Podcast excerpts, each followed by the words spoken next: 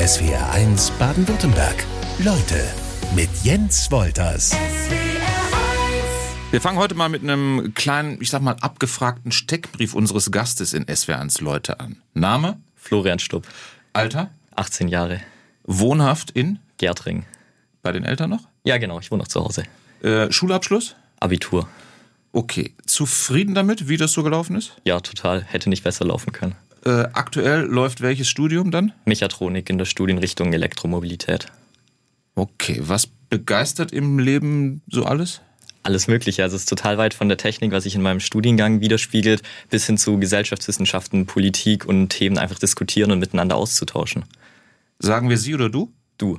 Gut, ich bin Jens. Ähm, und ich finde, einen bescheidenen Wesenszug haben wir vielleicht jetzt schon zufällig rausgearbeitet. Du hast mir gesagt, äh, hätte nicht besser laufen können bei deinem Schulabschluss. Ich habe dann doch erfahren bei der Recherche Abi-Note 0,8. Richtig? Ja. Wusste gar nicht, dass das möglich ist, äh, weiß ich jetzt. Heißt also im Schnitt besser als eine Eins.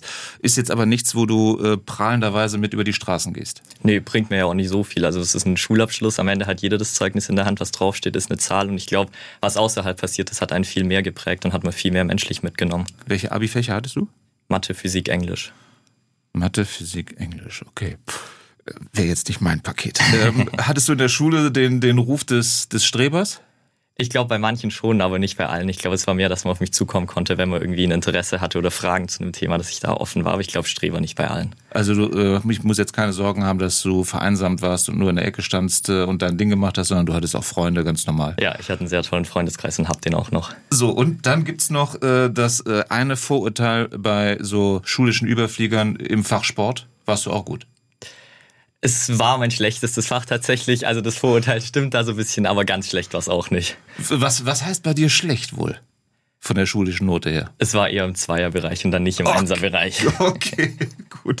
Und ähm, ich, das muss man ja auch sagen, du hast dann so in der Schule schon so dein, deine Stärke entdeckt oder sie wurde auch gefördert, dass du verbal ganz gut auftreten kannst. Genau, da ist meine Deutschlehrerin in der siebten Klasse auf mich zugekommen und meinte, das wäre doch was für dich. Du machst das total Spaß im Unterricht, Themen zu präsentieren. Irgendwie, wenn wir Erörterungen machen, das liegt dir total. Das ist ein Thema, das dir Spaß macht. Und dann kam eben Frau Stetter auf mich zu und meinte, da gibt's Jugend debattiert, einen Wettbewerb, wo es eben genau darum geht. Also Themen zu diskutieren, beziehungsweise besser gesagt zu debattieren in einem festen Format. Willst du nicht mal in die AG kommen, dir das Ganze anschauen, ob das für dich, ob das was für dich wäre? Und dann stand ich da so halt als Siebtklässler unter den ganzen Abiturienten und war so ein bisschen der Kleine, der mitgeschleift wurde. Ich weiß noch ganz genau, das war am Anfang die erste Debatte. Ich wusste nicht genau, wie läuft das jetzt ab. Man hat ja zwei Minuten Eröffnungsplädoyer. Wie fülle ich eigentlich eine zweiminütige Rede? Das hat man ja sonst nicht. So ein Redebeitrag im Klassenzimmer geht dann halt mal seine 30 Sekunden und da wird mir eine Frage gestellt und beantwortet die Frage. Wie mache ich das? Und da war ich am Anfang noch so total der Neuling, aber man wächst dann rein und hat, lernt dabei auch total viel. Und wie lief diese, diese erste Nummer ab? Ähm, wurdest du von den Älteren ähm, äh, verbal an die Wand gespielt oder konntest du dich durchsetzen? Nein, das ging also durchsetzen ist, glaube ich, nicht. Verbal an die Wand gespielt auch nicht. Ich habe meine Redezeiten auf jeden Fall nicht ausgefüllt. Ich weiß noch, es war das Thema Organspende, was dann halt eben auch noch ein relativ komplexes und ethisches Thema ist, wo natürlich total viele Perspektiven drauf einwirken.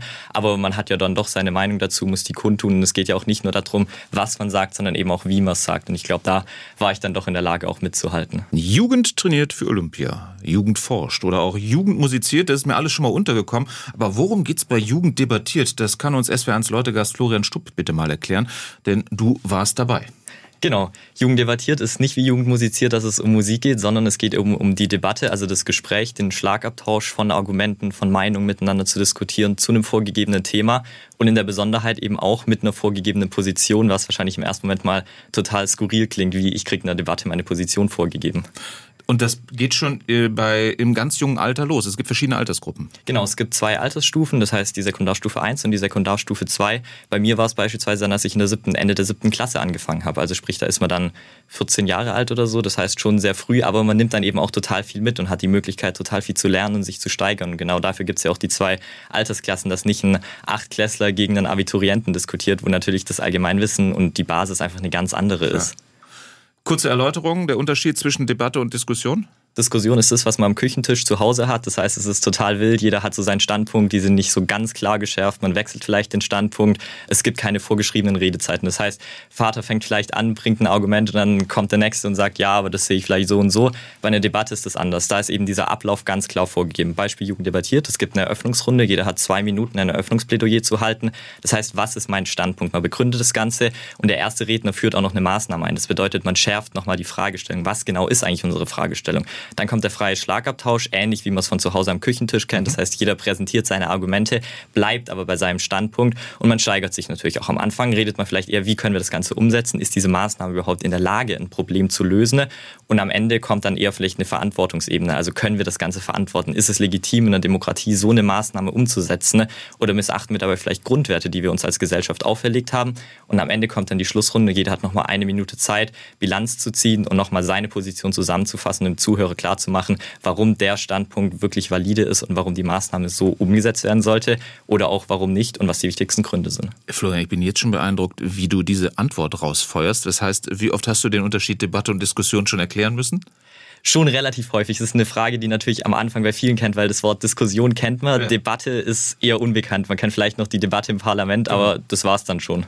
Also das heißt, wir müssen uns da bei der Debatte an ein paar Regeln halten, anders als am Küchentisch oder in der Kneipe an der Theke. Ähm, die Position, hast du gesagt, die wird dir zugelost. Hattest du da auch schon mal eine Position einnehmen, die eigentlich komplett gegen deine Gesinnung ging? Ja, es ist schon schwierig, weil bei vielen Positionen hat man am Anfang natürlich seine Meinung. Die Themen, die diskutiert werden, sind gesellschafts- und aktuell tagespolitisch relevant. Das heißt, zu den Themen bildet man sich natürlich eine Meinung, dass man sie beispielsweise ja eben zu Hause am Küchentisch schon mal diskutiert hat oder in Nachrichten eben schon so einen Grundeindruck davon bekommt, wie könnte ich mich dazu positionieren. Wir hatten beispielsweise im Landesfinale das Thema, ob die Schule zu einem akzeptierenden Blick auf den eigenen Körper erziehen soll, wo ich die Kontraposition eingenommen habe, beziehungsweise mir die Kontraposition zugeteilt werden würde. Und natürlich sagt jeder, ja, es ist gut, dass ich meinen Körper akzeptiere und die Schule Schule sollte das ja auch fördern, aber muss sich halt eben bewusst machen, ne? nur weil ich mich dagegen ausspreche, heißt es nicht, dass ich mich gegen einen akzeptierenden mhm. Blick auf den eigenen Körper ausspreche, sondern ich sage halt eben, die Schule bietet dafür nicht den Rahmen. Wir haben beispielsweise nicht die Diskretion, wir haben einen Druck, der in der Klasse aufgebaut wird. Man befindet sich in einem sozialen Gefüge. Wie kann Leistung und eben dann so ein persönliches Thema zusammengehen? Also da halt eben die Feinheiten rauszuarbeiten. Und am Ende geht man dann oft aus solchen Debatten raus und denkt sich, mein eigener Standpunkt, ja, der spricht zwar mit meinen Grundwerten überein, aber ich verstehe die andere Seite viel besser und tue mir vielleicht auch schwer danach, meine eigene Meinung noch so ganz in dieser Schärfe zu verargumentieren, wie ich es vorher gemacht habe, weil eben deutlich geworden ist, die Gegenseite ist total valide. Also eigentlich schon eine ziemlich gesunde Herangehensweise, ne? Auf jeden Fall. Wie baust du deine Argumentation auf? Du hast ja gerade so ein bisschen den, den Ablauf der, des Wettbewerbs dann äh, oder der Debatte deutlich gemacht, aber worum geht es dir? Was, ähm, wo setzt du so deinen, deinen, deinen entscheidenden Punch vielleicht, um jemanden zu überzeugen? Also es gibt im Endeffekt mehrere Streitebenen, auf denen man sich bewegen kann. Also sprich ein Thema auf verschiedenen Ebenen zu beleuchten. Wenn wir zum Beispiel das Thema allgemeine Dienstpflicht als Beispiel nehmen, dann ist ja der Hintergrund, warum das viele machen wollen, weil wir sagt, wir haben nicht den gesellschaftlichen Zusammenhalt, hat ja beispielsweise auch unser Bundespräsident so formuliert, dass wir eben eine Gesellschaft haben, in der Barrieren bestehen, sie sind zwar gläsern, aber sie bestehen. Das bedeutet beispielsweise, beginne ich da damit, die Frage zu stellen, existiert dieses Problem? Also haben wir eine Gesellschaft, in der tatsächlich kein Zusammenhalt herrscht? Das bedeutet, auf der Pro-Seite könnte man dann dafür argumentieren, wir haben beispielsweise in Berlin diese Aus Ausschreitung gesehen in der mhm. Silvesternacht. Das heißt, wir haben hier Probleme, die man natürlich sagen kann, ja, da haben wir das Problem mangelnden gesellschaftlichen Zusammenhalts. Ich könnte auf der Kontraseite genauso argumentieren, das ist nicht flächendeckend, das sind Einzelfälle. Das heißt, da haben wir das Ganze nicht in dieser Fülle umgesetzt. Dann die Frage der Maßnahme, also wie könnten wir das Ganze umsetzen? Jetzt ist gesellschaftlicher Zusammenhalt erstmal ein sehr abstrakter Wert, aber was bedeutet das konkret in einer Maßnahme formuliert? Also wie erreichen wir das? Dann die Fragestellung, ist die Maßnahme geeignet dafür? Also kann ich mit einer Dienstpflicht dazu aus oder die Einwirkung haben, dass ich am Ende mehr gesellschaftlichen Zusammenhalt habe. Wenn beispielsweise junge Leute zur Armee gehen, stärkt das dann tatsächlich den Gener Zusammenhalt über mhm. Generationen hinweg. Und dann zu guter Letzt die Fragestellung der Verantwortbarkeit. Also nochmal bei der allgemeinen Dienstpflicht, können wir es verantworten, dass wir Jugendliche, 700.000 bis 800.000 Jugendliche etwa pro Jahr, dass wir ihnen diese Freiheiten nehmen, nach dem Schulabschluss zu entscheiden, was sie danach machen? Oder ist es gerechtfertigt, dass wir diese Freiheit einschränken, weil wir sagen, der Wert des gesellschaftlichen Zusammenhaltes steht über der Freiheit? Und so kann man dann eben diese Streitebenen definieren und sich langsam steigern von Problem bis hin, reicht meine Maßnahme bzw. ist meine Maßnahme gerechtfertigt? Florian Stupp ist weiter zu Gast. Ein erfolgreicher Teilnehmer des Wettbewerbs Jugend debattiert. Woher kommt deine Debattierfreudigkeit? Ich glaube viel aus dem Elternhaus. Also gerade bei meinen Großeltern war es schon immer so, man saß dann zusammen am Küchentisch, hat gegessen und danach war dann doch das Thema relativ schnell bei der Politik, weil von meinen Eltern da ein Interesse da ist, von Großeltern her, von mütterlicher und väterlicherseits ist ein sehr großes Interesse in dem Bereich da. Und dann spricht man halt über die Themen, weil es ist tagesaktuell, es ist politisch und es sind auch einfach spannende Themen. Und von daher war dann da sehr früh immer die Diskussion aufs Thema Politik gegangen. Und dann beschäftigt man sich natürlich auch intensiver damit, was sind die aktuellen Nachrichten, was ist das Tagesgeschehen, wie kann ich das auch einordnen, wie positioniere ich mich selbst zu den Themen, weil wenn man sich damit beschäftigt, bildet man sich natürlich auch eine Meinung. Und von daher dann so dieser Hang und das Interesse zur Debatte. Aber Politik ist ja jetzt nicht so das, das kinderfreundlichste Thema. Aber es ist sicherlich interessant. Also ja, es ist nicht das Kinderfreundlichste, es ist vielleicht nicht so das, was man ähm, am Anfang oder was man so direkt denkt, aber ich fand es zum Beispiel, also morgens Zeitung lesen oder so gehört für mich irgendwie einfach dazu. Ich finde das wahnsinnig interessant. Was ist den Tag über passiert, beziehungsweise am gestrigen Tag? Was sind die Nachrichten? Und ich finde, es ist einfach ein Thema, wo man auch irgendwie informiert bleiben muss. Und man hat natürlich dann die Möglichkeit, auch bei den Erwachsenen mehr mitzureden, wenn man nicht nur mit seinen Kinderthemen in Anführungszeichen dann nicht mal ankommt, sondern eben auch bei den Erwachsenen-Themen mehr einfach schon mitreden kann. Liest du die Zeitung online oder hast du sie tatsächlich in der Hand? Ich habe sie noch in der Hand. Und damit bist du eine große Ausnahme, kann ich dir sagen. Also das weiß ich aus äh, anderen Schulbesuchen auch in Jahrgangsstufen ab der neunten Klasse aufwärts, dass da in den Haushalten ganz selten nur noch eine Zeitung zu finden ist. Bei mir war es auch so. Mein Vater verschwand jeden Morgen hinter der Zeitung und äh, hat maximal den Sportteil rausgerückt. Ähm, das ist natürlich dann schon eine, eine Informationsaufnahme, die jeden Tag bei dir dazugehört. Ja, auf jeden Fall. Also das gehört morgens dazu, dass man sich die Zeit nimmt zum in Ruhe frühstücken und dann halt eben auch die Zeitung lesen. Wobei ich finde, es ist ja einfach morgens auch schön, wenn man so weiß, was ist passiert. Man hat dann direkt Gesprächsthemen für einen Tag. Wie kann man, wie sehen vielleicht andere schauen da drauf? Und da ist das, finde ich, das Medium und Papier doch noch ganz angenehm, als wenn man morgens direkt dann schon das Tablet aufmacht, was man dann den ganzen Tag über an der Uni mit Laptop eben auch nochmal offen hat. Dieser ähm, Wettbewerb Jugend debattiert, gibt es auf, den gibt es auf Landesebene, den gibt es dann auch auf Bundesebene. Du darfst dich Bundessieger nennen, ist das richtig? Genau, also ich gehöre unter zu den besten acht vom Jahrgang 2022. Nicht schlecht. Also es gibt nur sechs bessere. Und ist es richtig, dass es als Preis eine Glocke gibt? Ja, genau, das stimmt. Also Jugend debattiert, die Glocke, es sind ja eben diese Redezeiten, die vorgegeben ja. sind, also die zwei Minuten Eröffnungsrede. Und wie macht man jetzt einem Sprecher klar, dass eben diese zwei Minuten um sind. Also dass man eben das Ganze doch entschlossen rüberbringen kann, aber gleichzeitig das Ganze jetzt nicht den Redefluss direkt abbricht. Und da ist die Glocke eben so dieses Markenzeichen von Jugend debattiert. Okay, du hast ähm, aus deinem Zuhause den Küchentisch erwähnt, an dem äh, heftig debattiert und diskutiert wurde. Wie anstrengend ähm, war das für deine Eltern, dass dann da jemand äh, heranwächst? Natürlich möchte man ein gebildetes Kind am besten haben, aber der dann halt auch sich seine Redezeit nimmt. Ich glaube, es war manchmal schon anstrengend, wenn es dann abends nach einem langen Arbeitstag, dann kamen sie nach Hause, wollten vielleicht auch eher mal ein bisschen die Ruhe haben und dann fange ich wieder an mit irgendeinem Thema, was wir heute auch in Gemeinschaftskunde oder so besprochen hatten. War vielleicht dann doch manchmal anstrengend, aber ja, müssen sie mit leben. Hast du auch herzhaft debattiert und diskutiert, wenn es um Themen ging, die dann vielleicht äh, jeder zu Hause so kennt? Warum abends nicht länger Fernseh gucken, wieso schon wieder Zähne putzen? Hast du auch gute Argumente dafür oder dagegen? Ja, sicherlich. Aber ich glaube, es war vielleicht nicht immer mit dieser gleichen Begeisterung wie für Politik. Da war dann vielleicht die Begeisterung doch an der einen oder anderen Stelle für die Politik tatsächlich größer. Du hast schon eben erwähnt, dass der Antrieb, äh, an diesem Wettbewerb teilzunehmen, aus der Schule kam, dass du da auch die Unterstützung deiner Lehrerin hattest. Wie wichtig war das? Hättest du das sonst für dich nicht entdeckt? Ich glaube, ich hätte es tatsächlich nicht für mich entdeckt, wenn Frau Städte mich da eben nicht darauf aufmerksam gemacht hat, weil als junger Mensch hat man ja eben erstmal nicht diesen Horizont oder diese, diesen Weitblick von der Perspektive her, dass man weiß, welche Möglichkeiten gibt es denn eigentlich alles. Das ist jetzt durchs Internet natürlich nochmal deutlich breiter geworden. Man hat die Möglichkeit, sich viel mehr zu informieren, aber man setzt sich natürlich als 14-Jähriger nicht hin und schaut, welche Schülerwettbewerbe gibt es eigentlich, wie kann ich mich weiterbilden. Das wäre jetzt eher sehr ungewöhnlich und von daher sind Lehrer da eine sehr wichtige Komponente, weil sie eben einfach einen fördern, einen aber auch darauf aufmerksam machen, dass man da eben Spaß dran hat, dass man für das Thema aber eben vielleicht auch ein Talent hat, was es eben zu fördern gilt. Also ich glaube, Lehrer sind dann sehr wichtiger Schlüssel, weshalb der Lehrberuf eben auch ein sehr wichtiger Beruf ist, weil eben dadurch sehr viel für junge Menschen getan wird. Und gerade wenn wir uns die Herausforderungen in unserer Zeit anschauen, brauchen wir mehr solche Lehrer, wie eben meine Lehrerin, die darauf aufmerksam machen, dass man etwas gut kann, weil wir brauchen solche Menschen.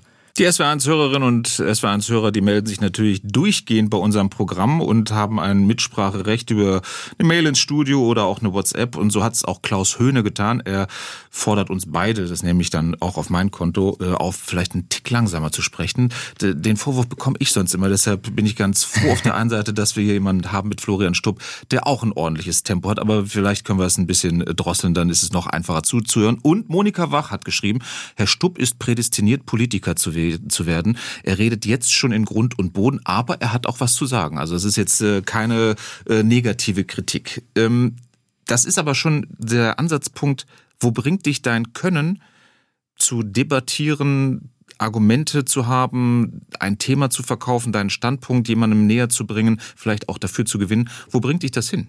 Ich glaube, es ist in total vielen Lebensbereichen sehr wichtig. Also es ist ja erstmal ein Werkzeug. Also präsentieren zu können, debattieren zu können, Meinungen austauschen zu können, ist ja ein Werkzeug und man braucht Inhalt, mit dem man das Ganze füllen kann. Also wenn wir von der Debatte reden, im Sinne von Jugend debattiert, haben wir gesellschaftswissenschaftliche, politische Themen.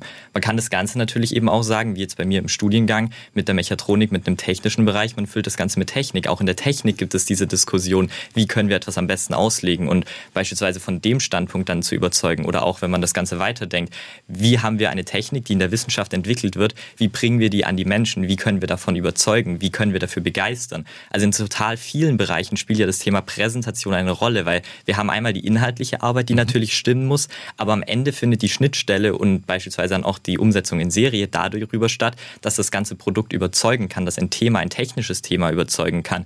Wenn wir uns soziale Netzwerke oder so anschauen, dann sind es diejenigen am Ende nicht, wo den tollsten Programmieraufwand haben, sondern es sind diejenigen, die es schaffen, das Ganze zu präsentieren, dass dieses Netzwerk beispielsweise relevant ist, dass Apps relevant sind. Das iPhone hätte es wahrscheinlich in dieser Marktausbreitung nie gegeben, wäre Steve Jobs nicht derjenige gewesen, der auf einer Bühne gestanden hätte und jedem klar gemacht hat, was das für ein kleines, geniales Gerät ist. Also Präsentation und Überzeugen können begleitet uns in unserem ganzen Alltag. Also heißt auch die Art und Weise logischerweise, wie ich etwas an den Mann bringe. Ob es meine eigene Person ist, ob es mein Thema ist, mein Standpunkt. Was ist denn so dein größter Gewinn durch die Teilnahme an Jugend debattiert? Ich glaube, es sind zwei Sachen. Also einmal für mich persönlich in meiner Weiterentwicklung, dass man eben eine sehr große Selbstsicherheit hat, weil man weiß, in dem, was man sagt, man weiß, wie es sagt, wie man Sachen formuliert. Aber man hat natürlich auch eine inhaltliche Schärfe gewonnen, dadurch, dass man sich mit vielen Themen befasst hat. Aber eben auf der anderen Seite auch, dass man total viele neue Freunde gefunden hat. Also sprich, man hat ein Umfeld, in dem sich viele für diese Themen begeistern, wo man eben auf Gleichgesinnte trifft, wo das Thema Debattieren auch eine große Rolle spielt und dass dadurch eben total wertvolle Freundschaften entstanden sind. Jetzt bist du 18 Jahre alt. Äh, deine Generation geht gerade verstärkt auf die Straße. Äh, fürs Klima zum einen, äh, organisiert und so offiziell zumindest unter der Überschrift Fridays for Future oder nicht ganz so legal mit der letzten Generation. Du aber nicht. Warum ist das nicht so deine Sache? Ich war tatsächlich einmal auf einer Fridays for Future Demo und ich fand so diese Idee ist natürlich gut, dass wir auf das Thema aufmerksam machen. Und da muss man auch ganz klar sagen, ja, da hat Fridays for Future sehr viel geschaffen, Aufmerksamkeit auf das Thema Klimaschutz und Umweltschutz zu lenken, dass wir das Ganze auf die politische Agenda heben. Das ist aber eine Komponente. Ein Thema auf der Tagesordnung zu platzieren, aber es muss auf dieser Tagesordnung eben auch behandelt werden. Und da bringt dieser Protest dann relativ wenig. Wenn wir sehen, was jetzt gerade in Lützerath stattgefunden hat, also die Menschen sind dorthin gepilgert zum Demonstrieren, nicht um Lösungen zu diskutieren. Aber das brauchen wir viel mehr. Wir brauchen nicht nur ein Nein, Nein, Nein rufen, sondern wir brauchen Leute, die in der Lage sind, Konzepte anzubieten. Wie können wir unsere Energieversorgung sicherstellen? Ja, ich bin auch für einen Kohleausstieg, aber wir müssen ganz klar sehen, wie können wir unsere Energieversorgung sicherstellen, wenn beispielsweise Chemiekonzerne sagen, wenn sie auf grüne Produktion umstellen, dann brauchen sie deutlich mehr Strom. Dann ist den Strombedarf oder beziehungsweise die Strommengen, die wir in Deutschland gerade zur Verfügung stellen, reichen nicht mehr aus. Das bedeutet, wir müssen viel mehr an Lösungen arbeiten, als nur auf die Straße zu gehen. Das mag der erste Schritt sein, aber man muss dann auch in der Lage sein, zu erkennen, wann dieser Schritt vollbracht ist und wann das Ziel erreicht ist. Und ich glaube, da sind wir gerade am Punkt, wo wir darüber ein bisschen hinwegschießen und nicht mehr nach Lösungen suchen, sondern nur das Thema noch lauter brüllen, aber nicht mehr nach dem Inhalt fragen, was eigentlich gebrüllt wird. Liegt aber ja auch vielleicht daran, dass ich ähm, dieses Instrument wähle, um auf mich aufmerksam zu machen, weil mir ein anderes Instrument der Demokratie fehlt. Ich werde ja nicht mit ähm, Verantwortlichen von RWE am Tisch sitzen und denen meine möglichen Lösungen präsentieren können. Du auch nicht, ich auch nicht. Naja, was heißt, die Möglichkeit besteht nicht? Es gibt ja die Möglichkeit der Partizipation in unserer Demokratie und das bedeutet ja nicht nur, dass Entscheidungen im Bundestag und im Landtag gefällt werden, sondern es findet ja auch auf kommunaler Ebene statt. Wir haben Gemeinderäte, wir haben Kreisparlamente, wo jedem Bürger die Möglichkeit gegeben ist, sich zu engagieren und dann Engagement findet nicht nur in demokratisch gewählten Gremien statt, sondern wir haben ja auch andere Formen der Engagement und der Mitwirkung. Es gibt in Gemeinden die Möglichkeit, sich ehrenamtlich einzubringen. Wir haben beispielsweise gibt es Programme wie Klimabotschafter, dass wir da die Möglichkeit haben, dass auf diese Themen aufmerksam gemacht wird. Viele Menschen haben ein großes Fachwissen in dem Thema und engagieren sich deshalb bei Fridays for Future. Warum nicht dieses Fachwissen beispielsweise nutzen, um an Schulen Workshops anzubieten, um auf das Thema aufmerksam zu machen? Da hätten wir sehr früh eine Form von Bildung erreicht, wo wir nachhaltig den größeren Effekt erzielen, als wenn wir nur auf die Straße gehen. Wir können bei SW1 Leute für Florian Stupp, unseren Gast, den Haken hinter das Thema Jugend debattiert machen, aber wir haben noch ein paar andere Wettbewerbe, bei denen du tätig warst. Was ist mit Jugend forscht? Du hast als 15-Jähriger eine gute Idee gehabt schon.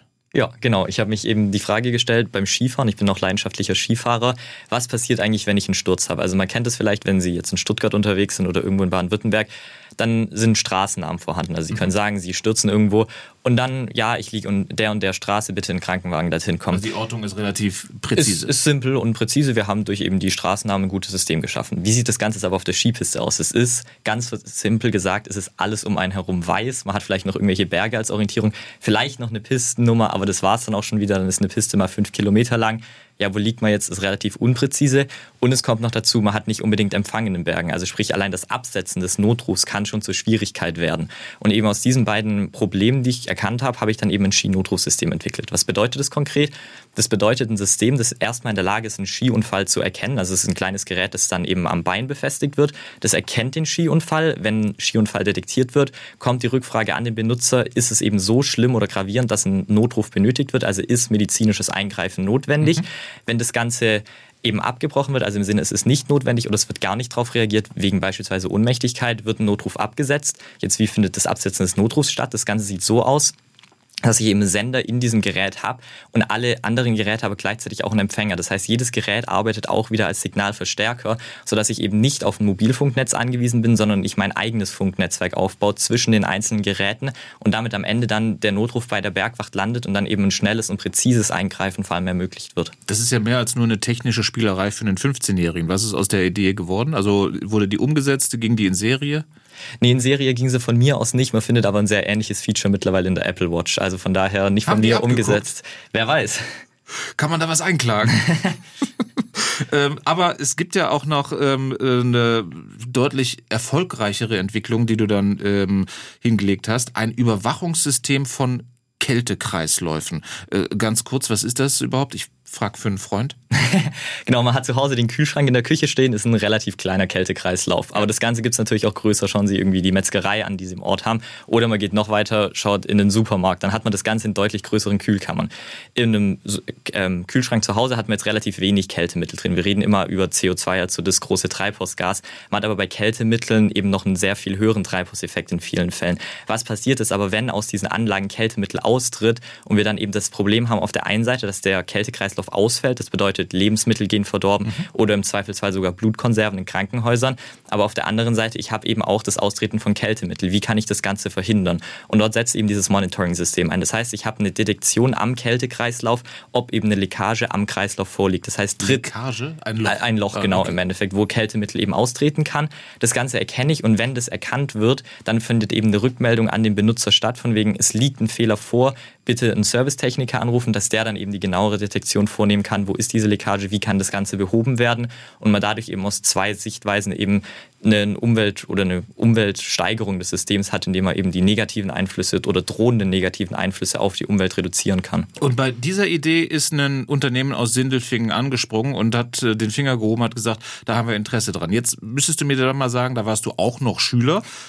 Wie ging das dann so vonstatten? Dann sitzt du das erste Mal mit ähm, Menschen am Tisch, die sich auch für deine Idee begeistern können. Es sind nicht deine Eltern und es sind nicht deine Lehrer.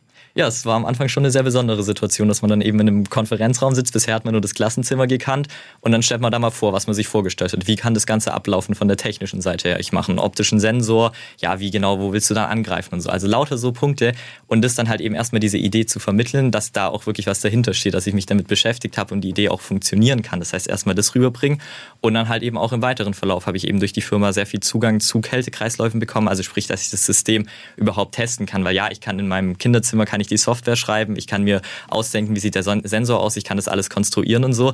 Aber der eigentliche Test, den kann ich schlecht zu Hause am Kühlschrank machen. Da wären meine Eltern dann wahrscheinlich doch sehr sauer gewesen, ja. wenn ich da dann mal ein Loch reingebohrt hätte, dass ich auch wirklich einen Fehler habe und er danach halt eben kaputt gewesen wäre. Von daher da eben der Zugang. Und dann sah das halt so aus, dass ich die ersten zwei Stunden beispielsweise war ich in der Schule in Deutsch und dann bin ich eben danach dann hingefahren und habe dann eben mein System getestet und ja. hatte dann noch meinen Geschäftstermin. Wollte ich gerade sagen, du hast dann deinen Mitschülern gesagt, tut mir leid, macht ihr mal weiter Schule, ich habe noch einen Geschäftstermin. Genau, muss auch mal sein. Ja, kommt aber selten vor, wie du wahrscheinlich auch weißt, weißt bei anderen. Ähm, hat's für diesen Austausch, äh, wie kann ich mir das vorstellen? Unterschreibt man da äh, schon als Schüler den ersten Vertrag oder geht das per Handschlag? Gibt es dafür Geld? Nee, das Ganze war sehr informell, also per Handschlag und dass man eben dann eben die, ja, die gegenseitige Unterstützung, dass die Firma das Ganze eben dann natürlich auch für PR-Zwecke nutzen kann. Also beispielsweise sagen können, ja, wir machen etwas in der Jugendförderung, ich gleichzeitig eben diese Möglichkeiten habe, aber das Ganze eben sehr informell. Es wäre jetzt auch die Möglichkeit bestanden, dass ich dann eben als Werkstudent noch weiterhin da eben die Arbeit vertiefe oder das Ganze intensiviere, aber halt eben durch das duale Studium dann leider nicht die Möglichkeit dafür. Aber wer weiß, was in Zukunft dann noch kommt. Vielkönner Florian Stupp ist weiter zu Gast in SWRs Leute. Und ich sage Vielkönner, weil deine Themenvielfalt wirklich recht groß ist. Ich habe mal ein bisschen was noch auf den Tisch mir gelegt, äh, mit dem du dich auch in deiner Jugend, und du bist mit 18 Jahren eigentlich immer noch äh, blutjung, beschäftigt hast. Fluchtwege, Leittechnik etwa. Was hat dich zu dieser Aufgabe gebracht? Ganz einfach die Vorstellung, wie sähe es aus? Ich bin in einer großen Messe, das Gebäude ist verraucht, wie komme ich raus? Dann bringt mir dieses kleine Notausgangsschild nicht. Ich habe zum Glück keine körperlichen Beeinträchtigungen, aber wie sieht es für jemanden aus, der beispielsweise hörbeeinträchtigt ist? Dann gelingt das Hören schon mal nicht so gut vom Feueralarm. Wie kann dann Leiten stattfinden? Oder der noch schlimmere Fall, ich bin sehbeeinträchtigt. Wie finde ich dann aus dieser Halle raus, dass wir eben auch da eine Ansprache stattfinden müssen und einfach mehr Sicherheit zu schaffen? Weil wenn wir den Menschen deutlich machen, sie wissen, wie sie aus dem Gebäude rauskommen, dann gelingt auch die Evakuierung am Ende sicherer. Aber wie kann ich mir das vorstellen? Du hattest eben gesagt, was in deinem Kinderzimmer, das hast du gesagt, deshalb nehme ich es auf, ähm, entsteht. Du sitzt an deinem Schreibtisch und denkst, boah, womit beschäftige ich mich denn heute? Oder wie, kann, wie, wie läuft das ab? Nee, ich würde eher sagen, mit offenen Augen durch die Welt gehen. Also die Ideen entstehen ja nicht am Schreibtisch, sondern zum Beispiel jetzt beim Skifahren die Idee so, man stürzt, ja, okay, ich stehe auf, alles gut, aber wie sähe es vielleicht beim nächsten Mal aus, wenn ich eben nicht so einfach aufstehen kann? Also von daher eher so diese Idee mit offenen Augen durch die Welt gehen, die Idee sammeln und dann natürlich an den Schreibtisch zurückkehren und sich zu überlegen, wie kann die Umsetzung gelingen. Anderes Thema, was mich auch beeindruckt hat, wie reagiert das menschliche Herz auf Strom? Da wirst du jetzt auch nicht der Erste sein, der sich damit auseinandersetzt, aber hat dich dann halt auch beschäftigt. Oder auch die Problematik, Mikroplastik aus dem Wasser zu filtern. Und ähm, ist dieser Stand noch überholt? Ist das noch ein Thema bei dir oder bist du da noch dran? Ich bin noch so ein bisschen dran. Ich finde es ein Thema, was wahnsinnig spannend ist, wo natürlich auch noch viel stattfinden muss. Also wenn wir halt eben jetzt gerade uns anschauen, man hat in seinem Geldbeutel hat man so Chipkarten, keine Ahnung, eine Kreditkarte beispielsweise. Und das ist ungefähr die Menge Mikroplastik, die ein Mensch pro Woche aufnimmt. Und ich finde, es ist wahnsinnig schockierend, dass ich im Endeffekt mich montags hinsetzen könnte und diese Kreditkarte essen könnte. Und danach wüsste ich, okay, das ist die Menge Plastik, die ich pro Woche aufnehme. Und das Problem wird ja noch schlimmer. Wir haben in unseren Meeren einen immensen Eintrag von Plastikmüll. Das hat in den vergangenen Jahrzehnten stattgefunden. Wir müssen jetzt aber eine Lösung finden.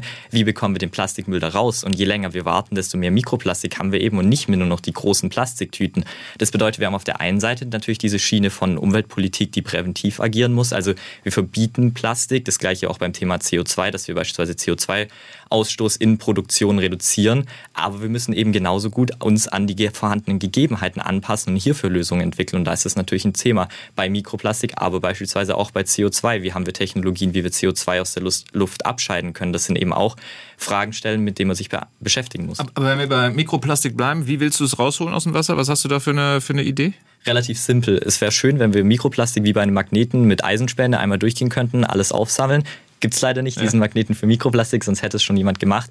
Aber man hat eben die Beobachtung gemacht, dass bei Ölteppichen, also bei Ölkatastrophen, das Ganze was Gutes hat, dass sich nämlich in diesem Öl sehr viel Plastik absammelt oder beziehungsweise ja eben findet und das ganz Gleiche dann eben einsetzen. Also ich nehme schlicht und ergreifend Sonnenblumenöl, tue das auf mein Wasser drauf, lasse durchs Wasser Luft strömen, erzeuge einen Volumenstrom im Wasser. Bedeutet, mein Mikroplastik wird bewegt, findet zum Öl, bleibt in meinem Öl, ich schöpfe das Öl am Ende ab und habe dann eben die Trennung geschafft, um das Ganze ganz vereinfacht darzustellen. So, was machst du jetzt mit der Idee?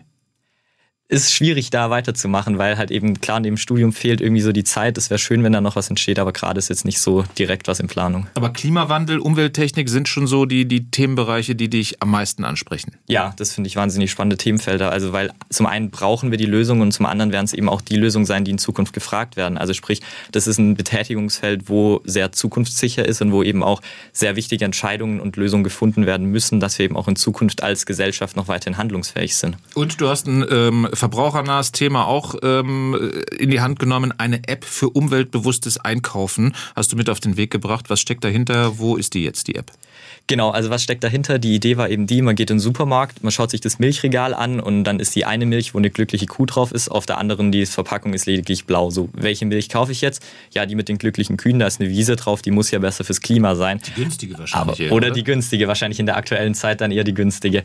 Aber dann eben die Wahl, wie kann das gelingen? Also was ist davon jetzt ökologisch gesehen die bessere App und äh, die bessere Milch? Und da dann eben das Vorgehensweise, jedes Produkt hat einen Barcode, darüber ist eine eindeutige Identifikation möglich. Das heißt, ich scanne diesen Barcode, habe eine Datenbank hinterlegt, wo der ökologische Fußabdruck dargestellt ist. Das Ganze als eine Art Community-Modell, also dass beispielsweise diese Daten dann eben auch von Produzenten zur Verfügung gestellt werden können. Natürlich mit der Gefahr, dass eben auch Daten verfälscht werden können. Das ist eben dieser Knackpunkt daran, wie komme ich erstmal an diese Datensätze, aber dass dann eben diese Transparenz geschaffen werden kann, die aktuell durch Siegel oder ähnliches in keinster Weise herrscht. Es werden Leute weiter mit Florian Stupp und mit all dem, was du schon angesprochen hast, was du machst, was du kannst, was dich interessiert, sprichst du auch die SW1-Hörerinnen und Hörer an. Es geht manchmal immer noch um unser Sprechtempo, dass wir da ein bisschen zu schnell unterwegs sind. Aber ich habe hier auch Brigitte Grasseck aus Plochingen. Hallo Jens und Florian, ganz tolle Sendung. Da kann man nur gratulieren und hoffen, dass viele Politiker und Klimaaktivisten zuhören. Florian bringt es auf den Punkt, solche Leute sollten mehr in der Politik sein. Also du kommst, glaube ich, nicht drum herum, in die Politik zu gehen. Nein, wahrscheinlich nicht. Aber es ist, finde ich, auch ein sehr spannendes Thema auf jeden Fall, wo man viel bewirken kann. Aber die Karriere soll auf, oder der Weg soll auf jeden Fall nicht so aussehen, dass es Studium und dann Politik ist, sondern ein bisschen Praxisbezug sollte auf jeden Fall dabei sein, weil sonst ist Politik Politik auch nur leere Worte am Ende des Tages. Hast du schon äh, ein Parteibuch? Bist du irgendwie einer, einer Jugendorganisation einer, einer Partei beigetreten? Ich bin Mitglied bei den Freien Demokraten. Dann habe ich hier noch Eva aus Belgien. Die grüßt dich schön. Ähm, ihr habt euch kennengelernt auf einem Seminar in Bad Liebenzell bei Jugend debattiert. Erinnerung? Ja, ja habe ich. Siehst auf jeden. Fall. Sehr Grüßen Grüße zurück. zurück. Dann Uli Baum habe ich hier noch. Ähm, äh, hat geschrieben, er würde gerne von dir wissen, äh, deine rhetorische Frage, die du eben äh, in Sachen Energieversorgung äh, erzählt hast, äh, dass man eben, dass es nicht reicht, nur Nein, Nein, Nein zu sagen, wie du das persönlich denn jedem Hausbesitzer empfehlen würdest, das maximal Mögliche an Fläche für alle Arten von Energie wie Wärme und Elektrizität zu nutzen. Also er ist da so ein bisschen zwiegespalten, ob das dann reicht. Ähm, was gibst du dem ähm, Herrn mit an die Hand? Ich glaube, es sind zwei Paar Schuhe, die wir da betrachten müssen. Also wir haben einmal die Hausbesitzer, die er eben anspricht, wo eine Komponente ist. Also wir leben ja gerade das Energiesparen, was ja sehr gut klappt. Also sprich, dass wir die Energie nicht in einem Maße verbrauchen, wie wir es gar nicht benötigen.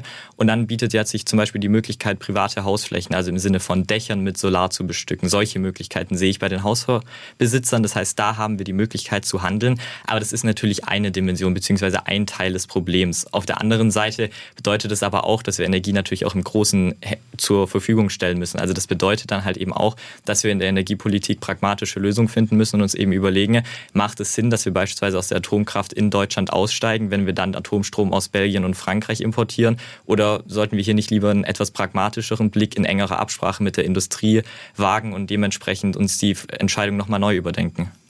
Herr oder Frau Grobshäuser aus Heilbronn hat sich auch gemeldet ähm, und schreibt, äh, alles schön und gut mit richtig debattieren, aber er oder sie hat doch dann doch festgestellt, dass es den Unternehmen eher nur um äh, höhere Gewinne geht äh, und äh, Gewinnausschüttungen. Lösungen gehen anders und ähm, es wird auch noch ein äh, Autohersteller als Beispiel aus Stuttgart genannt. Ähm, da kann man wahrscheinlich dann nicht so groß widersprechen, lassen wir so stehen. Birgit Ries aus Zweiflingen hat geschrieben, ähm, ich soll dir doch bitte ausrichten, Florian, die Welt braucht dich. Toll, dass du das machst, wie du es machst, weiter so.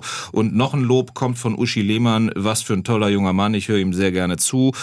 Kann sich gut präsentieren. Kein L, kein M. Einfach super. Grüße aus Weiblingen. Also, das äh, geht äh, ordentlich auf dein Konto. Denke ich mal, gibt dir doch auch einen gewissen Zuspruch. Ja, auf jeden Fall. Es ist natürlich schön, wenn man für das, was man macht, was man eben sich auch erarbeitet hat, wenn man dann eben diesen positiven Zuspruch bekommt und erkennt, dass es eben nicht am Ende nur in eine wahllose Richtung geht, sondern man damit auch Menschen ansprechen kann. Da habe ich doch tatsächlich noch eine Sache vergessen bei Florian Stupp, unserem SWR1 Leute-Gast, die bisher nicht angesprochen wurde. Ein Preis vom Landtag für eine Sporterörterung im Wettbewerb komm heraus, mach mit Thema ist Sport systemrelevant. Das ist eine klassische Corona-Heimarbeit gewesen.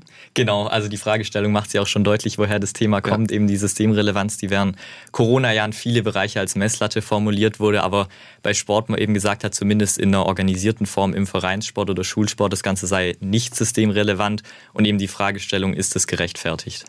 Hast du tatsächlich Schwächen, frage ich mich. Gibt es Themenbereiche, Situationen im Leben, wo du sagst, boah, die sind mir nicht so richtig, ähm, die habe ich nicht so richtig gern, da kann ich nicht so viel mit anfangen? Ich glaube, ein Themenbereich ist auf jeden Fall Musik. Also ich höre wahnsinnig gerne Musik, aber ein tieferes Verständnis oder eine Musikalität im Sinne von ein Instrument spielen, das fehlt dann in Gänze, was leider schade ist, aber ist halt so. Aber es gibt auch Schlimmeres als das. Also das wenn, wenn dir Musik gefällt, ist das doch schon mal allerhand.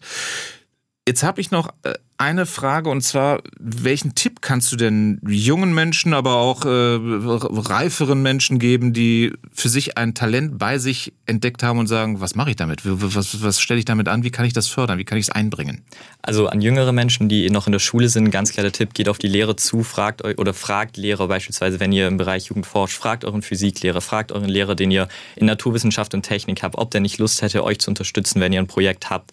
Es gibt auch Schülerforschungszentren beispielsweise bei Jugend Jugend forscht, wo die Möglichkeit besteht, sich an die zu wenden, um Projekte umzusetzen. Das gleiche für Jugend debattiert oder Jugend musiziert. Fragt eure Lehrer und probiert es einfach mal aus. Ich glaube, das ist die Hauptsache, sich mal zu trauen, zu fragen, aufzustehen und zu überlegen, ich kann was, wie kann ich das jetzt umsetzen und dann eben auf die Leute zuzugehen, wo man vermutet, Jugend musiziert liegt ein Musiklehrer nahe, der kann euch da bestimmt weiterhelfen. Ansonsten einfach mal im Internet schauen.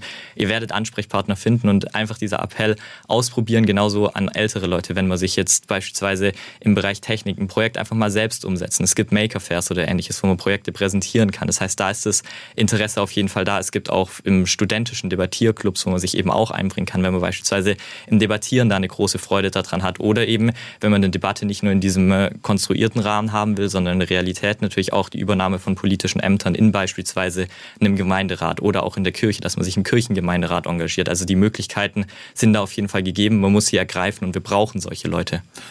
Internet hast du angesprochen. Ich habe in der Vorbereitung auf die Sendung dann mal so geguckt, wo finde ich Florian Stubb so bei Social Media. Da bist du mir nicht untergekommen. Habe ich, hab ich dich verpasst? Ja, schon, aber es ist so, dass Social Media mehr für die Freunde und für den privaten Kreis dann ist. Okay, äh, du sagst nämlich, den Satz habe ich äh, aufgeschnappt von dir, in, auch in der Vorbereitung, äh, Social Media ist eine Chance, aber wir missbrauchen sie. Warum? Ich will das Beispiel Twitter anführen. Wir haben Twitter eigentlich eine relativ gute Möglichkeit. Wir haben ein sehr schnelles Widerspiegeln von Nachrichten. Es können Politiker die Chance ergreifen, Standpunkte schnell und klar zu kommunizieren. Das kann eine große Chance sein. Wenn wir über politisches Tagesgeschehen reden, haben wir nicht mehr, wie es früher der Fall war, einen sehr langen Weg über das Medium Zeitung, also die Printmedien. Das bedeutet, es fand eine Nachricht statt und lag dann erst am nächsten Morgen beispielsweise auf dem Küchentisch, sondern wir haben eine viel schnellere Möglichkeit. Weiter ist es ein sehr demokratisches Medium. Also wenn wir an Twitter denken, es besteht die Möglichkeit des Retweets Retweets, es besteht die Möglichkeit, dass man kommentiert, dass man aufeinander eingeht. Das heißt, wir haben die Möglichkeit, sich einander auszutauschen und einen Rahmen geschaffen, in dem Diskussionen über Themen stattfinden können sehr sachliche Konstruktion in der Theorie, aber wie sieht das Ganze eben in der Realität aus? Es geht sehr, sehr schnell ins Polemische. Es ist nur noch ein Beleidigen. Wenn ein Parteipolitiker eine Position ausführt, wo vielleicht Menschen sogar noch zustimmen, dann redet man nicht mehr über diese Position, sondern es geht um eine ganz andere Entscheidung, die mal in der Vergangenheit getroffen wurde oder um eine andere Position dieser Partei und es wird darauf eingehackt. Das heißt, wir haben eigentlich die Möglichkeit, miteinander in Austausch zu gehen, in den sachlichen Austausch, aber das Ganze ist eben sehr emotionsgeladen und geht dann sehr schnell in eine polemische Richtung, was eigentlich schade ist, weil es ein sehr demokratisierendes Medium sonst wäre. Danke fürs Kommen. Danke. SWR 1 Baden-Württemberg. Leute, wir nehmen uns die Zeit.